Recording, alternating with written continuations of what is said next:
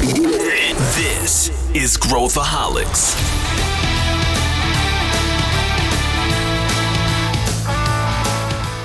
Olá, aqui é Pedro Van Gertner, eu sou o CEO da ACE e esse é Growthaholics, o podcast para quem adora inovação e empreendedorismo. Estamos de volta com a série Estudos de Caso Gestão do Amanhã, uma minissérie especial com meu amigo Sandro Magaldi, onde a gente analisa cases de sucesso de empresas escaláveis de vários setores, da velha economia e da nova, para a gente tirar insights e aprendizado. A empresa de hoje é iFood.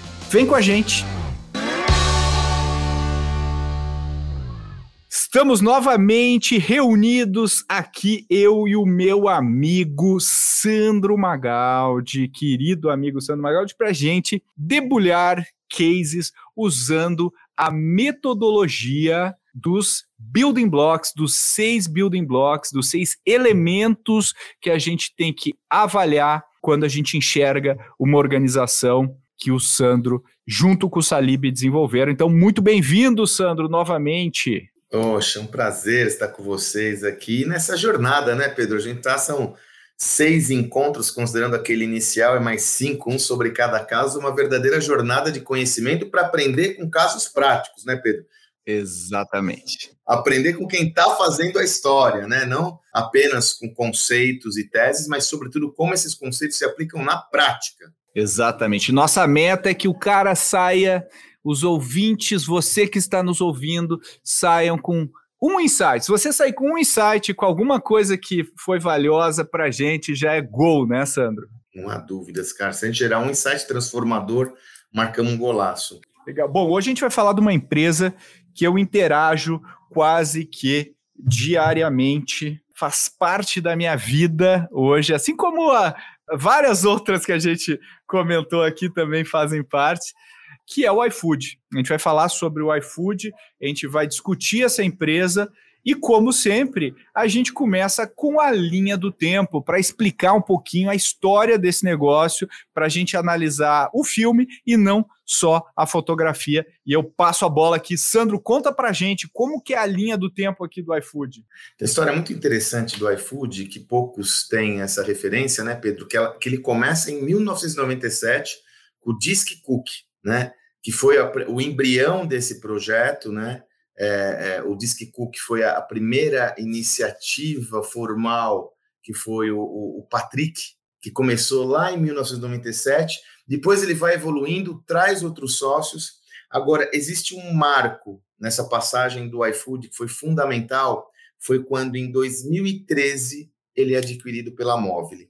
A Móvel já era uma, uma, uma, uma startup brasileira com bastante sucesso na linha de mobile, sobretudo conteúdo para mobile. A Móvel foi tinha um acordo, ainda tem hoje, não tinha, mas um acordo de conteúdo com a Disney, construía e constrói conteúdos para o mundo todo, e na expansão do grupo móvel fez sentido, já que o território dessa organização era o mobile, o celular, adquirir o iFood. Foi o que aconteceu em 2013 a, a 2013, 2014, a Móvel adquire o controle do iFood. A partir daí, o que a gente vê, né, Pedro, é uma aceleração no processo de migração de um negócio que era um aplicativo de delivery para uma plataforma que facilita todo esse processo de delivery de alimentação.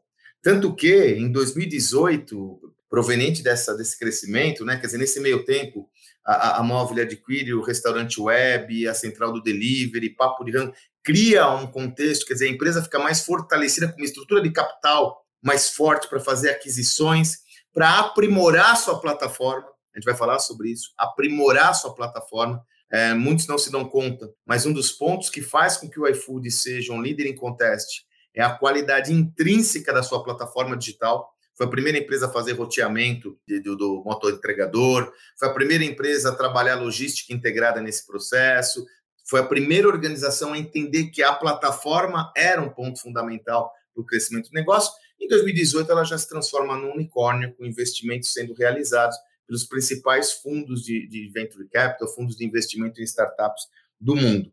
2020, com a pandemia, ela tem um impulso, é inevitável a gente conversar sobre a história do iFood e não, e, e não passar né? E, e, nós temos que passar pela pandemia. Ela dá um impulso fundamental para o iFood, porque com isolamento social nós tivemos a nossa janela com o mundo, muitas vezes foi o, o moto entregador. Eu até brinco, né, Pedro?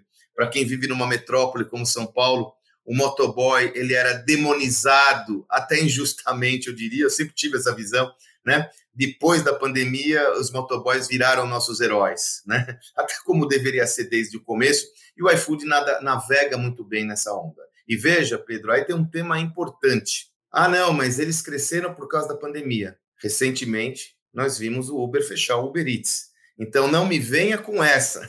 É claro que a pandemia foi um impulso importante para essa organização, mas outras não conquistaram o mesmo espaço. Então, foi muito mérito de todo o trabalho que essa companhia desenvolve, sobretudo pensando na sua plataforma, aí sim, no seu ecossistema de negócio, um ecossistema que contempla cliente final, consumidor final, restaurantes e moto entregadores. Nós temos que pensar o iFood sob essa ótica e aí ele atinge em 2021 aquilo que é um marco, né? 60 milhões de pedidos mês. Então a gente vê, Pedro, de novo aqui a gente vê nessa estrutura a lógica que nós trabalhamos até de uma forma é, é, é, estruturada, no caso, o Mercado Livre, a lógica da especialização. Esses caras criaram essa visão clara. O meu foco é esse e eu vou ser o melhor do mundo nisso que eu faço, que é facilitar o processo de intermediação entre o que o cliente quer comprar para os fornecedores, sobretudo com alimentação, mas que vai além da alimentação, nós vamos falar sobre isso, né? A proposta do iFood vai além da alimentação. E aí chega num nível, né, Pedro, que eu até tenho discutido muito isso, uma das discussões que eu tive com um grupo recente, um risco do, do, do crescimento, né, Pedro? O iFood hoje ele está tão grande que um dos riscos eminentes dele são os marcos regulatórios, CAD, começa a haver uma discussão sobre os benefícios e malefícios do iFood, a cadeia de restaurantes. Então, talvez a maior ameaça do iFood hoje não seja dentro do seu grupo estratégico, mas seja em relação a todas as consequências do tamanho que ele adquiriu e como ele é dominante na sua indústria.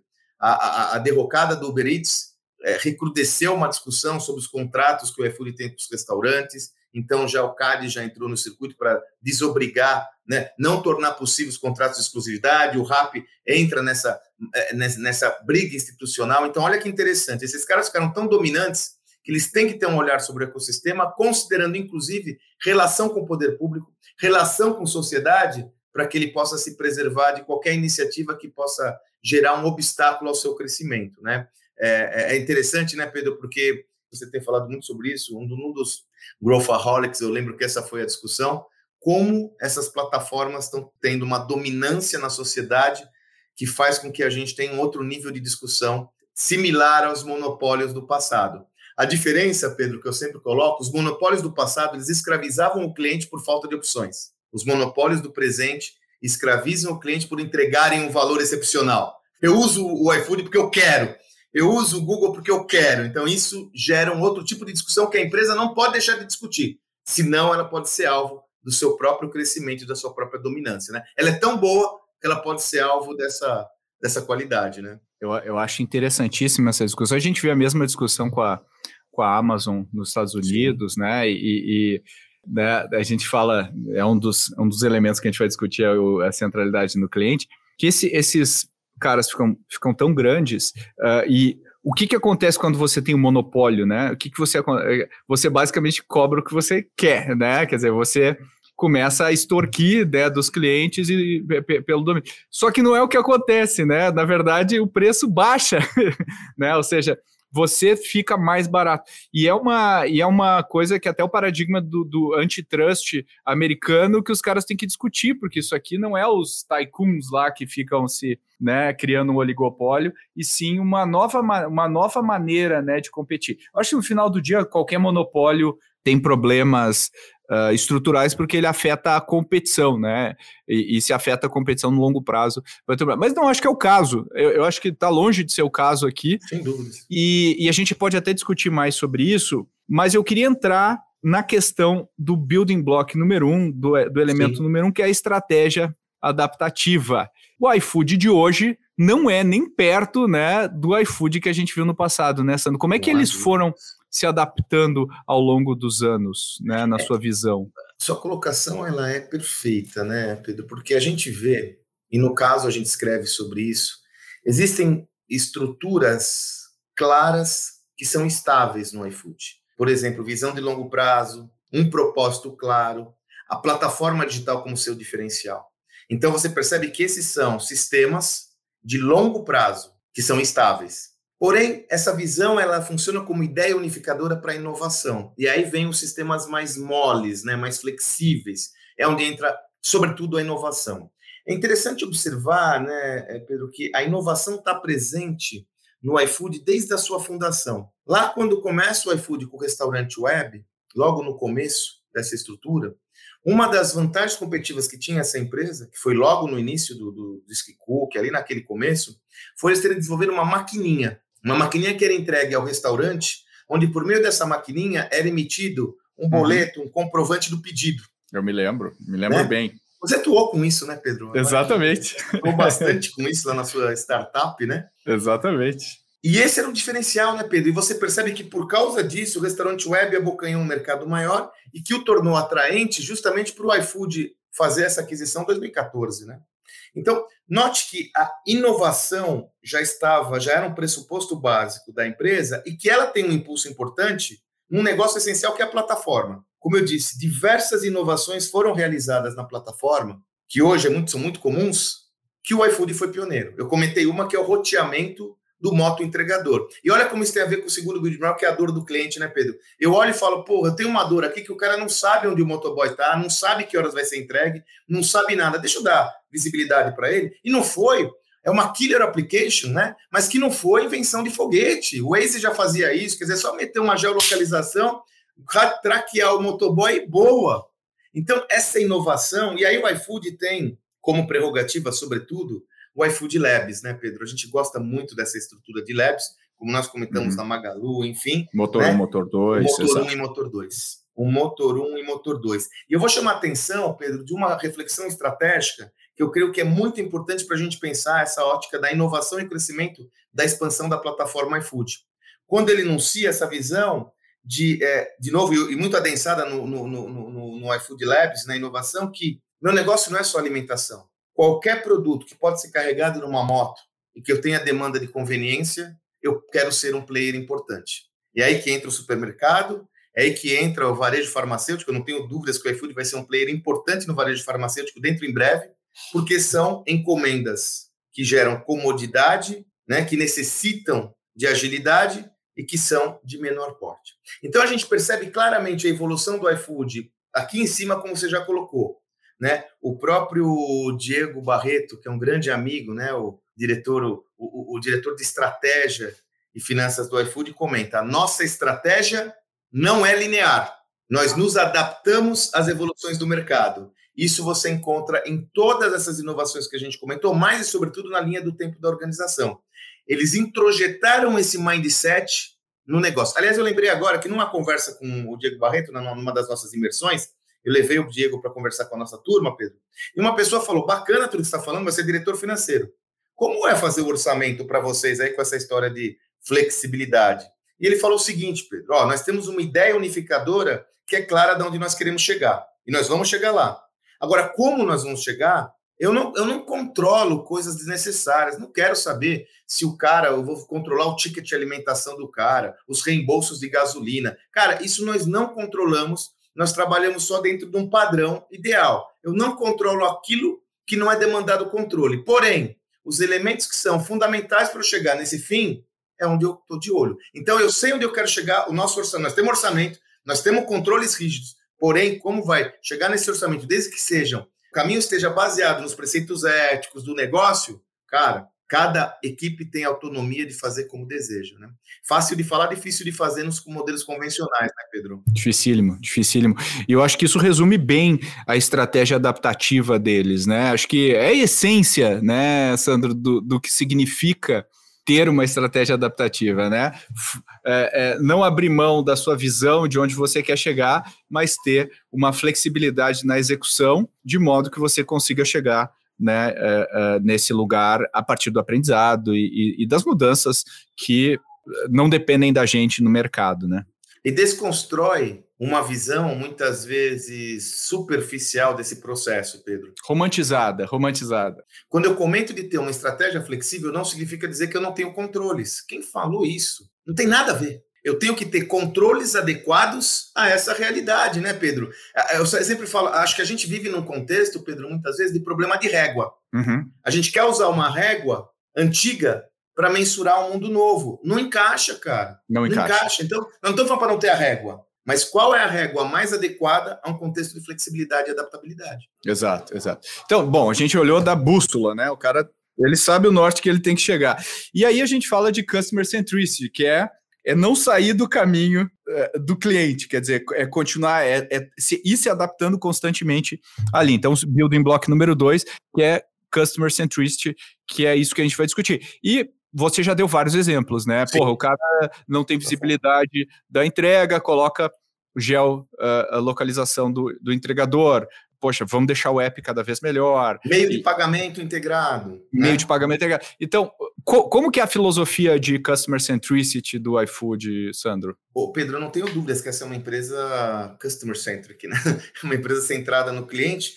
E vou te falar, cara, que o iFood é um dos caras que melhor trabalha a entrega de valor para os seus três stakeholders principais. Não é só o cliente final. O cliente final, que é o usuário, né, o cara que recebe a alimentação, o restaurante e os entregadores. Então, quando ele cria uma funcionalidade nova como essa de é, meio de pagamento integrado, ele ajuda o cliente que paga automaticamente com um clique. Ele ajuda o restaurante que já tem a traqueabilidade do processo e recebe na sua conta automaticamente. E ajuda o entregador, não precisa ficar levando maquininha, perdendo tempo na entrega. Olha que exemplo concreto. E tem outro exemplo, Pedro, que eu adoro, que a gente escreve no livro, que, que, é, que é muito tangível sobre essa história de centralidade do cliente, falando especificamente sobre o moto entregador. Hoje são 270 mil moto entregadores no iFood próprios, mais cerca de 140 mil indiretos. O iFood lida com mais ou menos 410 mil moto entregadores. Quer dizer, é um público essencial para a entrega de valor dele. Se você olhar a trajetória, Pedro, como ele começa a entregar valor para esse moto entregador, é, porque existe, de novo, a ambiguidade desses, da, da, da, sociedade atual. Não tem jeito, ela é ambígua mesmo, né? Quer dizer, eu tenho um, um, um, um moto entregador que não tem os mesmos benefícios que um seletista. É, faz parte, só que, por outro lado, eu ofereço condições desse indivíduo ter renda e dignidade. Quer dizer, nós temos aí é, é, o equilíbrio desses vetores. O iFood hoje oferece plano de saúde para esse cara, oferece seguro para esse cara, oferece educação para esse cara.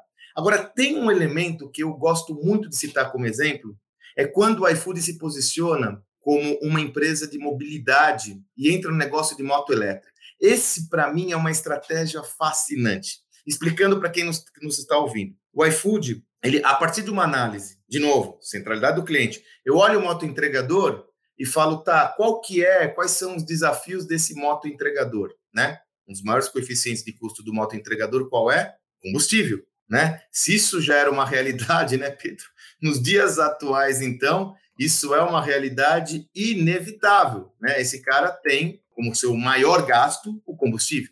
Né? Como eu posso viabilizar isso? What if, né? E se, ao invés das motos forem a combustão, é, a, movidas a petróleo, fossem motos elétricas, né?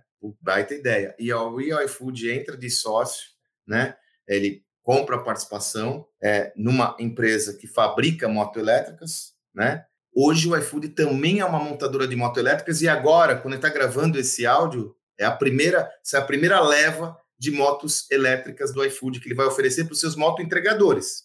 Até aí, beleza, né? Bacana essa estratégia, mas tem mais. Quem vai financiar essas moto elétricas, né? Quem vai tornar viável é, é financeiramente essas motos elétricas, e agora retomando aqui, é, não posso deixar de citar, é a parceria com a Volts, lá do Recife, lá do nosso amigo Silvio Meira, lá aquela turma do Porto Digital, né? Aquela galera que tá botando para quebrar, né, Pedro? Quem vai financiar, quem vai viabilizar financeiramente essas motos elétricas? O iFood. Aí ele adensa isso na sua fintech, gerando financiamento para o moto entregador comprar moto. E detalhe, né, pessoal? Inadimplência zero, porque eu quase zero. Primeiro, eu modelo o preço da prestação de acordo com a retirada desse moto entregador que eu tenho por meio dos meus dados. A gente vai falar de dados daqui a pouco, né? Então eu já modelo a prestação de acordo com a portabilidade que ele tem no seu orçamento. E segundo, esse moto entregador não vai deixar de pagar porque senão ele é descredenciado da plataforma. eu crio valor para todo mundo e crio valor para mais um agente, Pedro, que é a sociedade, porque eu diminuo a emissão de poluentes. Cara, para mim essa estratégia, Pedro, ela é uma das maiores tangibilizações de como o iFood é uma empresa centrada no cliente, entendendo seus três stakeholders: cliente final, restaurante e moto entregador. Exato. Quando, especialmente quando a gente fala de uma plataforma, né, Sandro?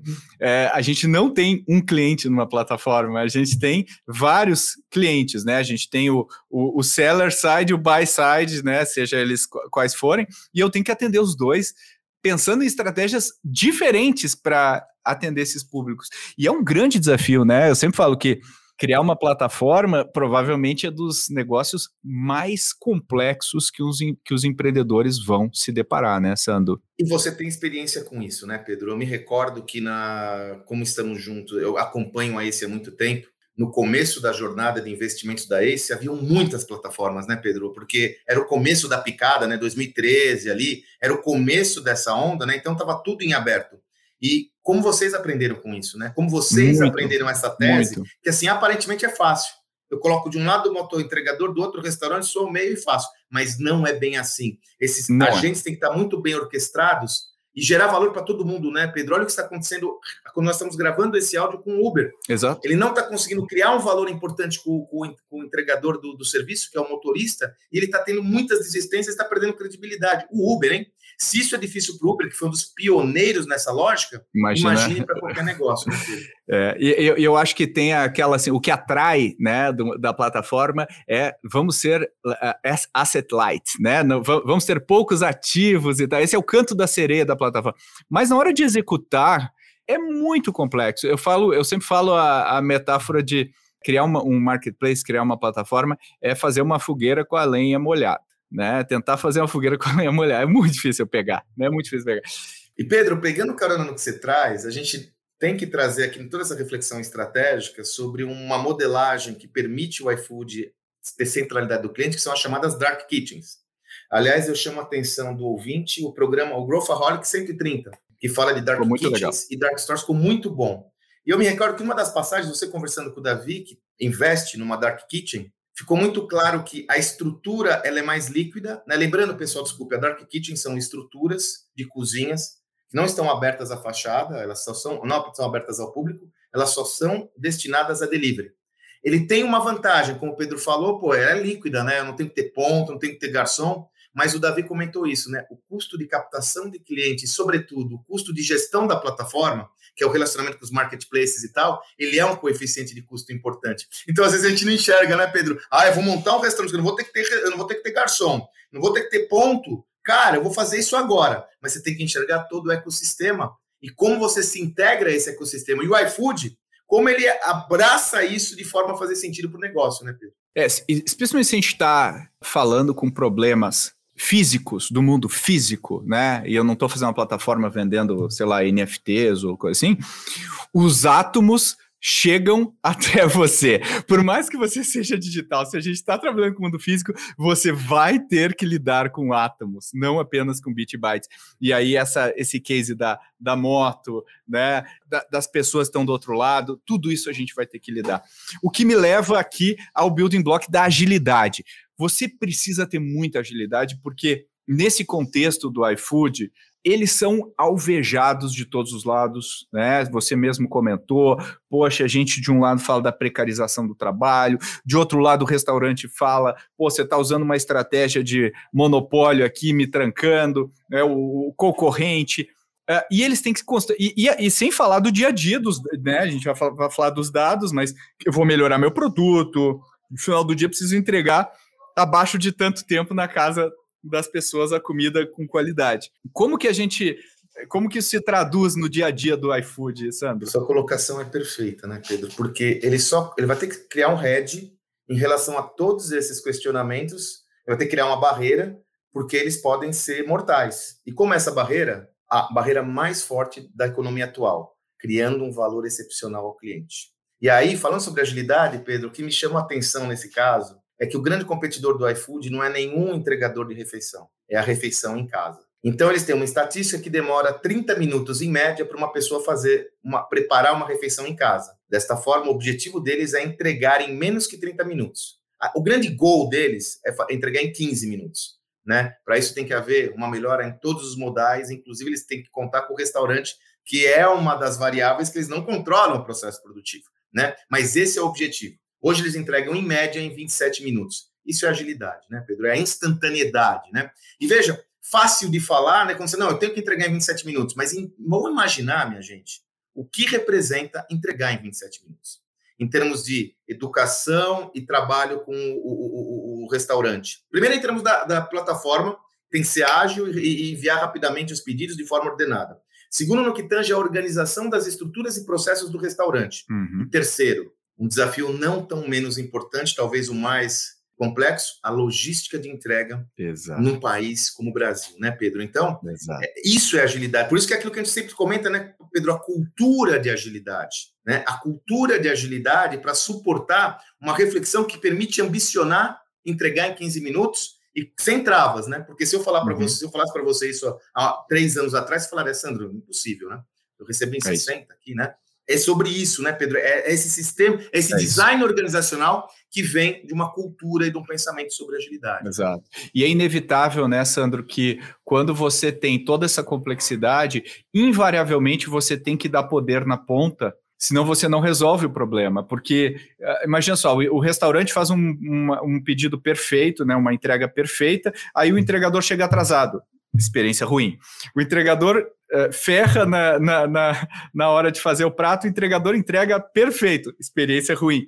Quer dizer, as variáveis para o negócio dar errado são muito maiores do que para o negócio dar certo. E, e eu tenho que controlar essa experiência de pessoas que eu não necessariamente controlo, e então eu tenho que embutir inteligência no meu software, eu tenho que embutir inteligência uh, no, no, no, que eu estou fazendo, mas eu tenho que ter uma equipe que, na hora de tomar uma decisão, tem que tomar uma decisão pró-cliente lá na ponta, entendendo quem são os seus clientes. Então, é, é, um, é, um, é um negócio que tem uma complexidade inerente e para lidar com isso, muitas vezes a gente tem que é, trabalhar na ponta, né, Sandro? Não é jogo de dama, né, Pedro? É jogo de Exato. xadrez. E xadrez em 3D.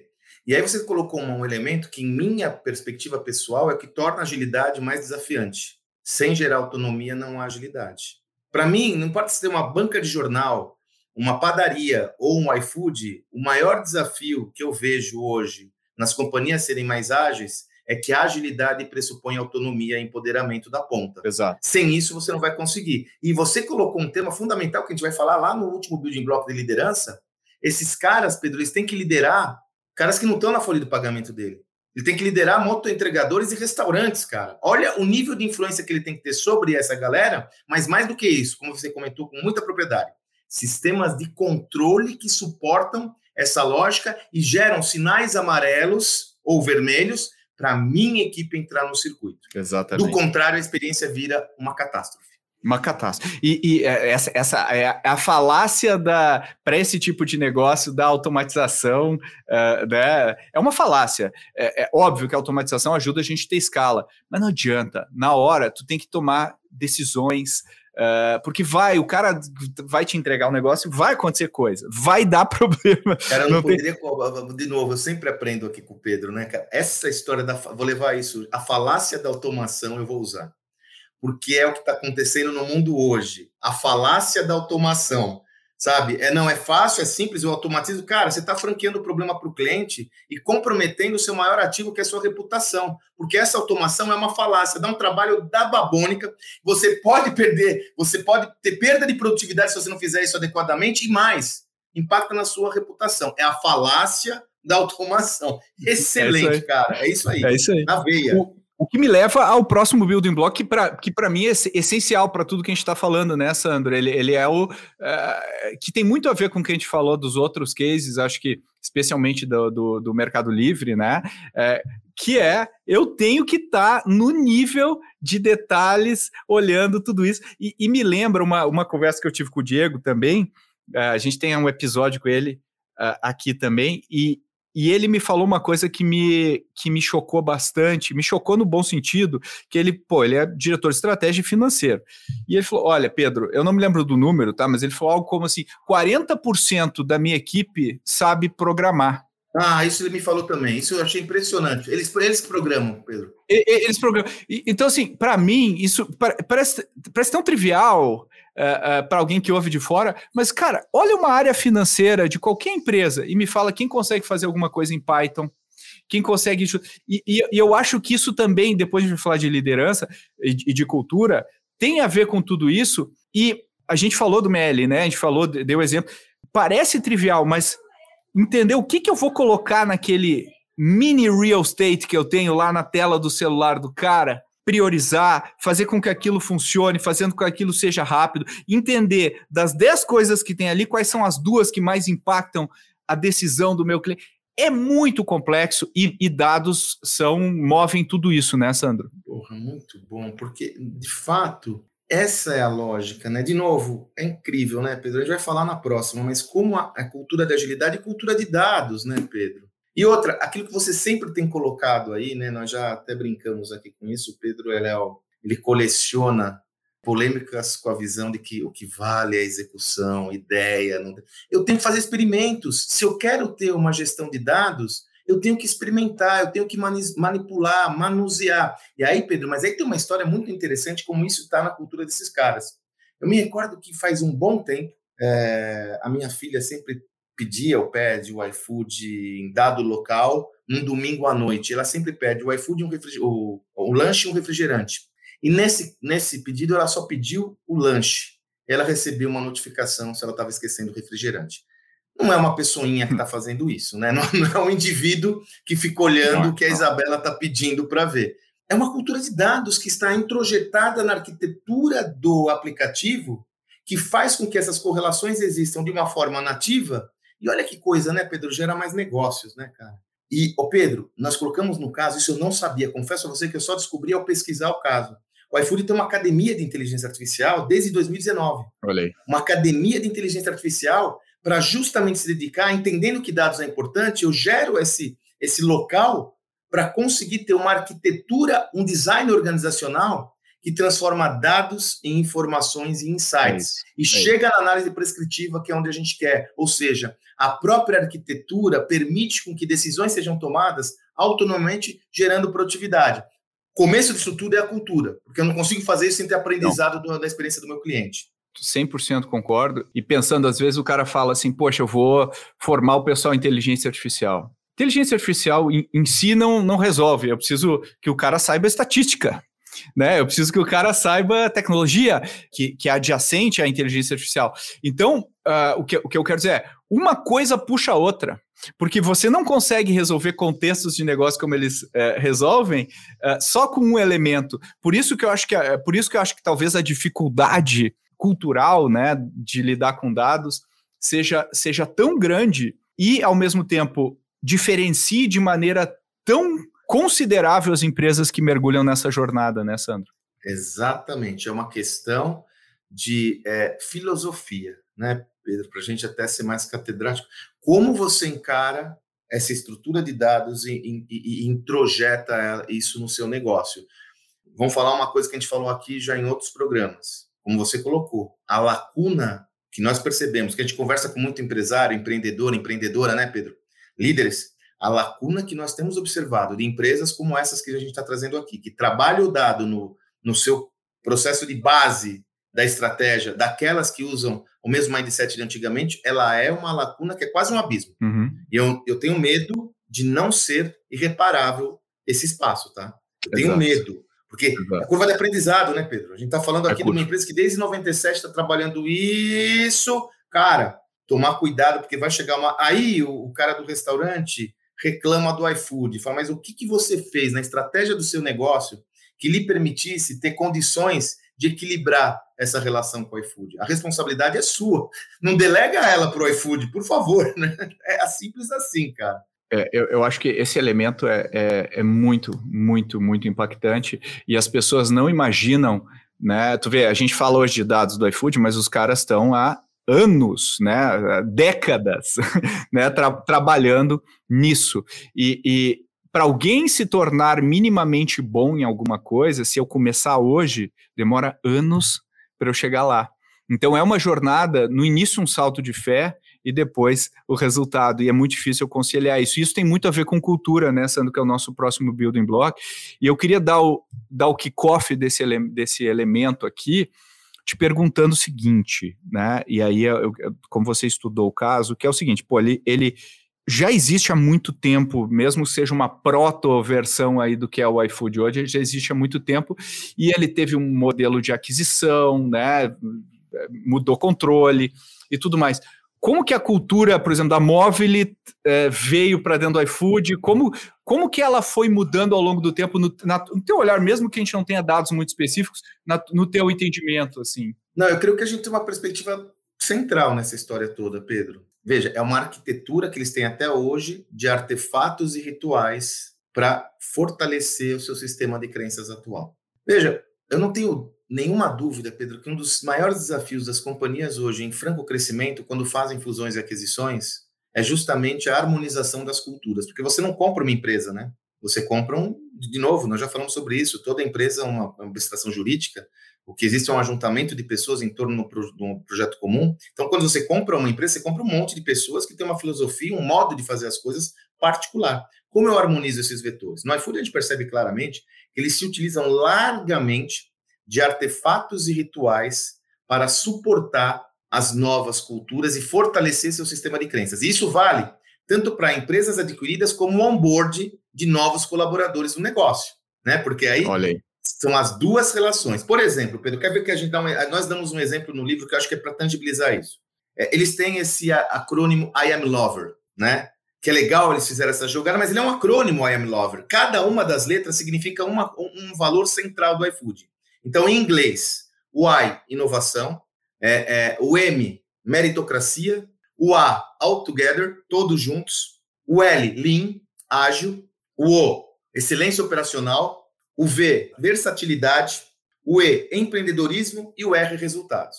Então, note que ele usa esse artefato para definir claramente um sistema de crenças, os valores desse sistema de crenças, e aí você tem todo um aparato de iniciativas realizada para aculturar essas pessoas nesse sistema de crenças. Aí o que acontece com o tempo, né, Pedro? Respondendo melhor a sua questão. Não há dúvidas do que a, o iFood hoje, ele, o iFood hoje, ele não é o que era o Disque Cookie, ou o que era a Móvel, ou o que era o restaurante web.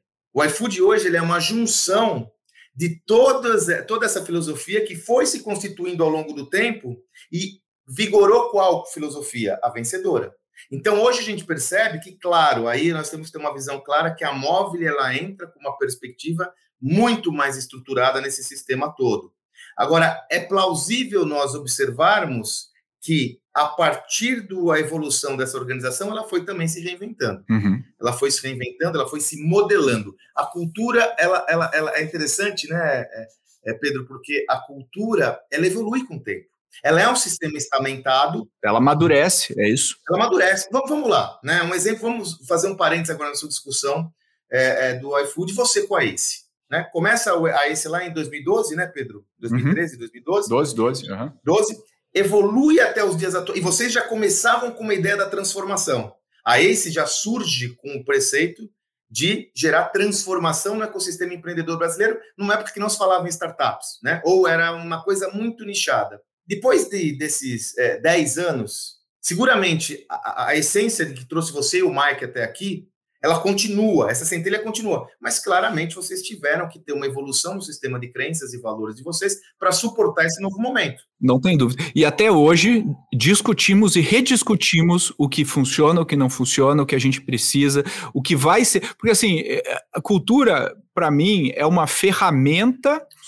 Para que a empresa chegue mais próxima da sua visão. Né? É, é, ela é uma ferramenta, é o sistema operacional que faz ela.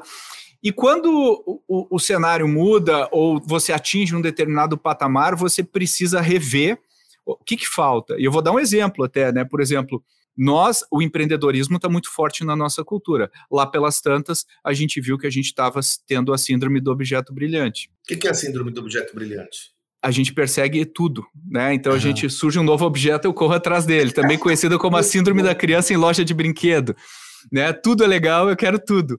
E aí a gente falou, não, a gente precisa de alguma coisa para nos colocar em xeque. Então a gente colocou um valor que se chamava Pareto Lover. A gente tem que ser Pareto Lover, a gente tem que focar na essência do que a gente quer construir. E isso, para a gente, foi muito menos um valor que a gente descobriu e mais um valor que a gente introduziu. E olha só, anos depois a gente começou a ver que a gente não estava tomando as melhores decisões orientadas a dados. Então, a gente colocou, adicionou um outro elemento que é data first, Pareto Lover. Ou seja, antes de eu falar a minha opinião, eu vejo os dados que eu tenho, né? E a pergunta que vale é: o que sabemos sobre este problema ou esta situação? E depois a gente emite a nossa opinião a respeito do tema. Isso foi ad sendo adicionado ao longo do tempo na nossa cultura. E eu acho que a mesma coisa se aplica para o iFood ou para qualquer empresa, né? Nós somos designers da nossa cultura eternamente, né? Ô Pedro, mas aonde, aonde residem as ameaças? As companhias tradicionais e clássicas, que foram forjadas ao longo de décadas, nunca tiveram uma preocupação desse tipo no designer das suas culturas. Pelo contrário, a cultura sempre foi vista como, como um sistema que estava posto e, como tal, ele nunca recebeu atenção. Pedro, o autor seminal de cultura, Edgar Schein, que escreve a sua obra no final dos anos 70, começo dos 80, e ninguém nunca mais escreveu sobre sua cultura até chegar nós, eu e o Salib, e lançar em 2019 o novo Código da Cultura. Aqui no Brasil, então, nem se fala. Mas no mundo, no mundo. Por que isso? Aliás, quer outro artefato, Pedro? Você, né, atuei quase 10 anos na HSM, desenvolvendo os principais eventos de educação executiva do Brasil e do mundo. Me pergunta qual foi o evento que teve uma palestra de cultura ao longo desses anos? Nenhum. Zero. Porque o empreendedor, o líder, não dava valor para a cultura. Então, qual que é o nosso é, desafio? É, é, é soft é para as pessoas, é fluff, é soft, é secundário. Ela não é o core que move as empresas, ela não é o sistema operacional Isso das que eu empresas. Falar. O sistema operacional você foi na veia. Então, sendo o sistema operacional, Pedro, vamos voltar na mesma metáfora, eu tenho que ter as atualizações, você concorda? Um sistema operacional consegue evoluir sem atualizações? Então, é necessário nós repensarmos, ressignificarmos o que a gente sabe sobre cultura tradicionalmente. Não tenho dúvida. E essas empresas mostram para a gente isso. Mostra. Né? Magalu, Mercado Livre, iFood mostra como a cultura tem que ser ressignificada e revista com pragmatismo. O que você trouxe para mim é essencial. E quando eu falo de cultura, Pedro, a gente fala no nosso livro. Cultura tem a ver com negócio, não é abração na árvore. Cultura, como sistema operacional, funciona como ideia unificadora, integrada à minha estratégia, ela é o meio para que é eu chegue na obtenção dos melhores resultados. Então, quando é eu falo de cultura, eu não estou falando de uma coisa assim totalmente intangível, etérea e romântica. Não. Estou falando de geração de negócios sustentáveis. Exatamente. Isso fica muito evidente quando a gente conversa com as pessoas uh, do iFood, né? Fica muito evidente. E, e o que me leva ao pilar, aqui é o elemento liderança, né? E, e, a importância né, dele dentro da lógica de toda a construção que foi feita e está sendo feita ainda do iFood. Como é que você avalia esse elemento? A gente falou do Diego aqui, que é um amigo, que é um amigo, é um cara mais né? próximo e tal, mas não é só o, o Diego, ele, ele, é uma materialização de um, de um elemento o maior, né? Fabrício né? é um líder incrível e hiper low profile, que é um líder incrível, Fabrício. Ele que na frente da móvel e agora do iFood constituiu essa visão, né? Um, como eu disse, ele é low profile desta forma, muitos não enxergam, mas ele é incrível. E assim, vamos entender, assim, com esse crescimento avassalador do iFood, né? A única alternativa que eles têm para manter essa cadência do crescimento é ter uma liderança pulverizada na organização, você concorda? Total. Como eu vou conseguir dar conta Gente, eles dobrar, dobram de tamanho a cada um, dois anos, não é que dobram de tamanho. Se você pegar na linha do tempo, né? Eu tenho uma cola aqui, né? Você pega que eles estavam entregando 30 milhões de entregas em do, 45 milhões de entregas em 2020, 60 milhões de entregas em 2021, pombas. Cara, se eu não tiver liderança situação, se eu não tiver líderes espalhados, e aí eu vou correlacionar com o building block de dados. O que me chamou muita atenção ao estudar esse caso, Pedro, é como eles usam ferramentas analíticas para auxiliar no assessment, para auxiliar no conhecimento do perfil dos profissionais do iFood. O MBTI, por exemplo, né, que é uma ferramenta clássica, é utilizada largamente, integrada à gestão de dados da companhia, para entender o perfil de cada indivíduo e extrair o melhor de cada um. Então, note que nós correlacionamos a liderança soft com uma ferramenta hard para você obter produtividade e conseguir ter o quê? Cadência de líderes espalhados em toda a organização. E para fechar a minha reflexão, eu volto ao que nós já falamos.